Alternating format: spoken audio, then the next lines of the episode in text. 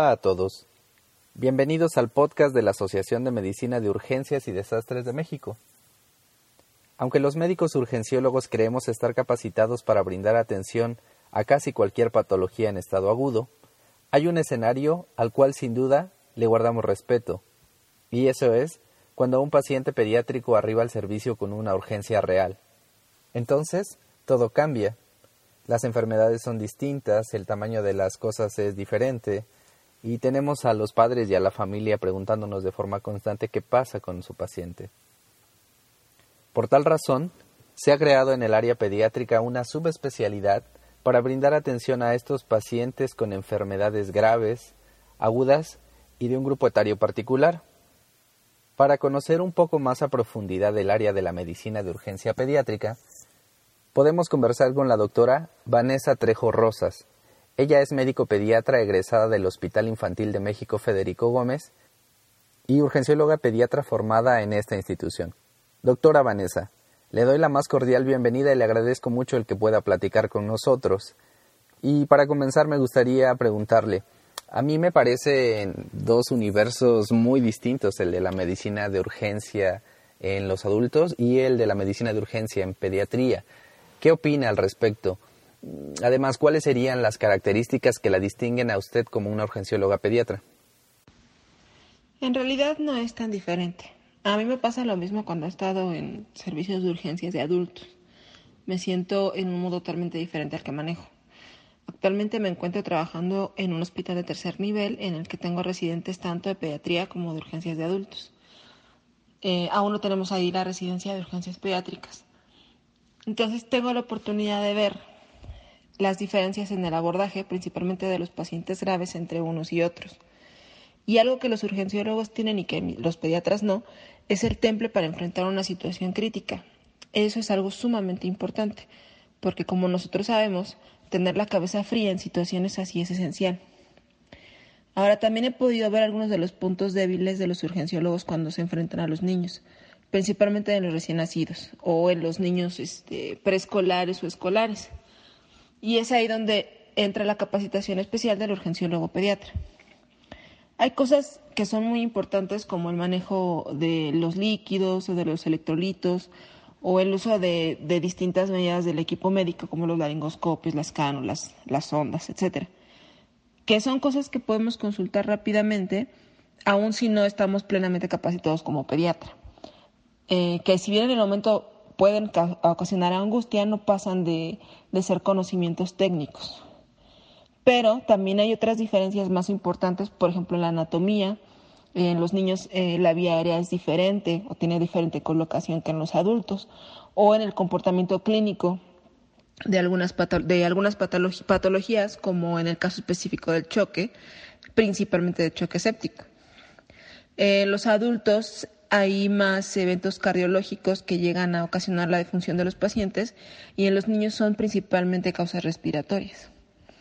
Y además, pues hay muchas otras patologías que son casi exclusivas del niño o que son muy raras en el adulto, como muchísimo, este, muchísimos casos de metabolopatías que muchas veces no llegan a la edad adulta por la misma historia natural de la enfermedad. Eh, creo que como urgencióloga pediatra lo que me diferencia del, urgenciólogo del adulto es el conocimiento en las diferencias de la fisiopatología y en las patologías exclusivas o prácticamente exclusivas de la infancia, que al final es lo que repercute en el manejo y por lo tanto en la respuesta que obtenemos el tratamiento. Eh, también hay otras cosas como el manejo de los familiares, ¿no? el paciente pediátrico viene con los papás que es un tema completamente diferente al tipo de familiares que manejan los adultos, pero eso ya sería más como en un aspecto social. Muy bien. ¿Y podría darnos un panorama de las patologías que se ven comúnmente en el servicio de urgencias pediátricas? Las patologías que vemos principalmente en el, en el área de urgencias pediátricas son las de origen infeccioso. Por mucho, eh, principalmente son las respiratorias, Claro que también están las gastrointestinales y sus complicaciones como neumonías y deshidratación, respectivamente. En ambos casos las complicaciones son muy frecuentes y son más frecuentes en los niños menores de 5 años y aún más en los lactantes, es decir, en los menores de 2 años, que son los que, los que se encuentran como grupo de, de mayor riesgo. Llegan muy frecuentemente las neumonías, neumonías graves, complicadas, este, con insuficiencia respiratoria, pacientes este, con deshidratación severa y con alteraciones metabólicas concomitantes. Otro grupo que llega de manera muy frecuente a, cualquier servicio de urgencia son los recién nacidos, que principalmente llegan por patologías leves o comunes como la ictericia del recién nacido o cuando la mamá no está bien capacitada para la lactancia. Eh, pero también llegan muy frecuentemente por cuadros sépticos y deshidratación. También vemos mucho paciente con trauma, este, principalmente traumatismo craneoencefálico, es uno de los temas más frecuentes que tenemos en el, área de urgencias. Eh, o las crisis asmáticas también, que es una patología sumamente común y que llegan también como puede ser una crisis muy leve, como pueden ser crisis muy severas. Yo me encuentro trabajando específicamente en un hospital de tercer nivel, entonces yo me encuentro todavía con otras patologías que son específicas de pacientes oncológicos, cardiópatas, este, metabolopatías, con discrasias sanguíneas, etcétera que son otro tipo de pacientes con manejos mucho más complejos, pero que afortunadamente se concentran en lugares como este tipo de hospital, entonces no es lo habitual que lleguen a hospitales de segundo nivel. ¿Y usted considera que la atención por médicos, urgenciólogos, pediatras está limitado al tercer nivel de atención? Para nada. Lo ideal sería que así como cada vez hay más urgenciólogos de adultos, también en cada servicio de urgencias hubiese al menos un urgenciólogo pediatra. Como te comentaba al principio, algo que diferencia a los pediatras de los urgenciólogos es la manera de acercarse a un paciente crítico. El manejo dentro de la hora de oro es esencial para un mejor pronóstico.